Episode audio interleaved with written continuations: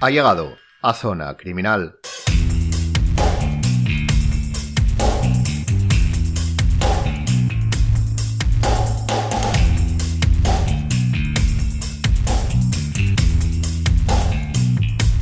En el crimitorial de hoy, por supuesto, vamos a hablar de libros, pero sobre todo nos interesa hacerlo de su autor. No será el primero, ya que en el decimoprimer crimitorial ya hablamos sobre la figura de Vidocq, que se movía entre la cruda realidad parisina de finales del siglo XVIII y sobre todo principios del XIX, y la ficción novelada de sus biografías, primero como delincuente, luego como policía y al final como detective privado. Pero en el crimitorial de hoy vamos a disertar sobre alguien que ya ha sido mencionado aquí, pero sobre el que queremos volver y profundizar. Si recuerdan, en el décimo crimitorial hablamos sobre la antropología criminal, más concretamente sobre un paper titulado La antropología criminal dentro de la antropología social, un nuevo enfoque para su revitalización, escrito por el doctor alcalde. Y al desarrollarlo en el ámbito, digamos, histórico, repitiendo, contextualizando la temática citando a Lombroso, también hablamos sobre un médico y criminólogo español, defensor y seguidor de las ideas del italiano, el doctor Rafael Salillas, además por supuesto de algunos otros. Pero hoy queremos fijar nuestro objetivo y desarrollo en él, a través de su obra, claro está, porque sí, en España tuvimos y tenemos criminólogos de un alto voltaje y enorme prestigio. Bienvenido a Crimitorial.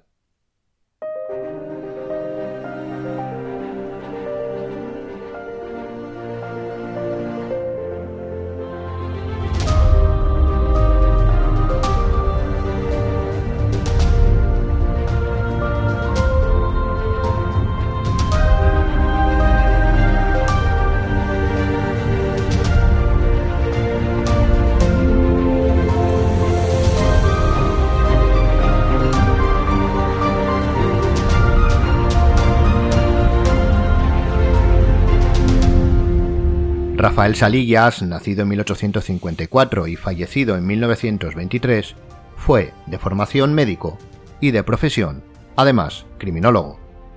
Como tal, su mayor desempeño lo desarrolló en el ámbito penitenciario, aunque sus estudios y objetos de análisis se extienden a lo que podríamos denominar el delincuente español. Su carrera, más como criminólogo que como médico, la dedicó al estudio del criminal en prisión, convirtiéndose en un experto penalista, pero sobre todo penitenciarista. Como médico, el doctor Salilla se centró en la aplicación de las tesis lombrosianas. Como dice el doctor alcalde en su artículo, y abrimos comillas, realizará un análisis histórico de esta ciencia, comenzando por un análisis de los rasgos fisiológicos de los delincuentes que nos han quedado en la literatura, rastreando el origen de esta en nuestro país, tratando autores como Quevedo y su retrato sobre la picaresca, continuando por el licenciado Chávez, con su obra Relación de la cárcel de Sevilla, donde se recopila una gran cantidad de rasgos sobre los presos, o destacando a Alemán y su intuición para identificar delincuentes a partir de caracteres biológicos y sociales. Cerramos las comillas. Sin duda existen muchos aspectos que son de gran interés en el pensamiento de Salillas, pero hay uno que sí nos gustaría recalcar, y sobre todo explicar su importancia. Y es que, digamos, eh, dentro de los positivistas, así en general, pero obviamente centrados en la criminología, este fue totalmente etnográfico, en contraposición a la tesis de los más conocidos biologicistas, que podrían calificarse de internacionalistas. Y esto, aunque en muchas ocasiones no se tiene en cuenta, pudo haber cambiado parte de la historia de la criminología. Si nos damos cuenta, las tesis lombrosianas hablan del determinismo biológico del delincuente, y el doctor Salillas, seguidor y compañero de Lombroso, estudió dichos constructos, variables e ítems aplicados al delincuente español, sin llevar a cabo inferencias ni generalizaciones. Alguna hizo, pero entiéndase lo que queremos exponer. Este punto es importante porque la universalización de cualquier conocimiento debe ser demostrada, y ésta se dio por hecho sin hacerlo. Lombroso estableció una tesis aplicable en cualquier situación sin tenerla en cuenta, lo cual es paradójico. Tanto Lombroso como Ferri, Garófalo y por supuesto Salillas y la gran mayoría de contemporáneos biologicistas daban importancia al medio de desarrollo como ámbito que ejercía influencia en ese determinismo. Eso no lo negaron, aunque parezca que sí. Pero al establecer el medio en una teoría universal, es decir, que se puede aplicar en cualquier lugar, momento y siempre se obtendrá el mismo resultado, debe ser comprobado mediante estudios correlacionales e inferenciales. Lombroso estableció su teoría y dijo, sin verificarla, que era así siempre y en todo momento, aun con una muestra limitada a un ámbito concreto, pero universalizando los resultados, sin tener en cuenta los diferentes medios que podían existir y sobre todo las variables que podrían dar con resultados diferentes. En cambio, Salillas estudió una muestra localizada, concretamente en España, y aplicó o inferenció sus resultados a una población generalizada, como sería la española, pero no universalizada. Esta diferencia tiene su importancia ya que Lombroso, guiado tal vez más por la esperanza y el ego, quiso crear una teoría científica total, mientras que Salillas, posiblemente más exhaustivo y metodológico, fue más concreto, y como decimos, la importancia radica en que si los criminólogos de la época hubieran centrado sus resultados estudiando sus muestras específicas e inferenciando en su población concreta, Italia, España, etc., y hubieran contrastado resultados, recuerden que estos llevaban a cabo exposiciones por toda Europa de sus teorías, podrían haber validado sus resultados con un mayor acierto seguro, compartiendo métodos, errores, etc. Pero como decimos, esto es mucho más fácil hacerlo constar ahora que en el momento. Pero fuera de esta puntualización, que a día de hoy es más anecdótica, pero también positiva metodológicamente hablando para el doctor Salillas, vamos ya a centrarnos en su obra, que estamos en un crimitorial.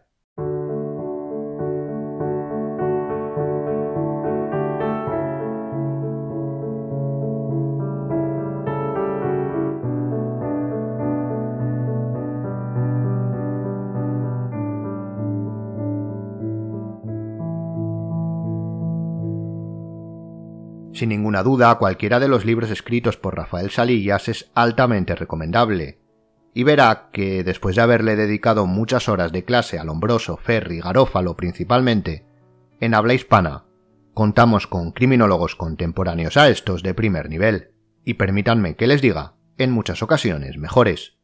Pero bueno, ya saben ustedes que en España somos muy dados a enterrar nuestros logros. Así nos va, aunque esperemos que esto cambie y para centrar el crimitorial en alguna obra concreta, y teniendo en cuenta que en los últimos episodios hemos profundizado de alguna manera los aspectos biopsicosociales del delincuente como conceptos, sobre todo el primero y el último, tremendamente vitales, le recomendamos el libro titulado La teoría básica biosociológica, publicada en 1901, claro está, por nuestro protagonista. Esta obra es probablemente la más completa, o mejor dicho, la que compendia el mayor conocimiento holístico acerca de sus teorías. Otras están más centradas en aspectos concretos, pero creemos que esta puede ser sin duda un buen comienzo para tener una idea general de las tesis que poseía y que desarrollaría en torno a la realidad, centrada en la criminal, y que también desarrolló con anterioridad a la publicación de este libro, por supuesto. La obra suele presentarse en dos tomos, de más de 750 páginas cada uno, así que no es una lectura rápida, pero sobre todo si le interesa el tema, tampoco pesada. De hecho, estamos seguros que los criminólogos y criminalistas, además de otros estudiantes y profesionales interesados, pero sobre todo los primeros, la devorarán.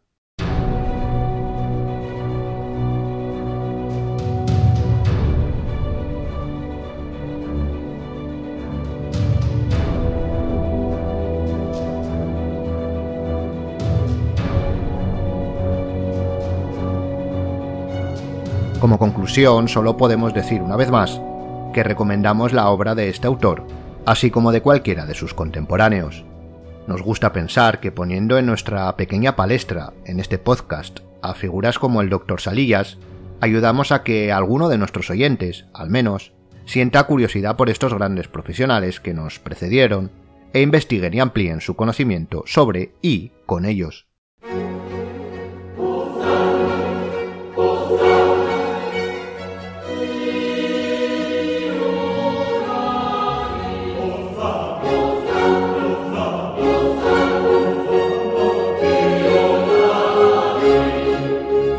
Y hasta aquí el programa de hoy.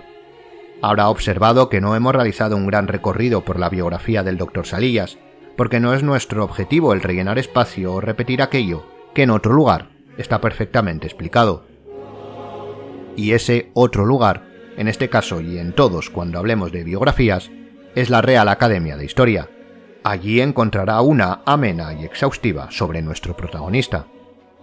Por supuesto, además de esta, en la descripción les dejamos una recopilación de la bibliografía del autor, figurando la aquí mencionada y exponiendo ciertas obras que creemos pueden interesar, de manera general obviamente.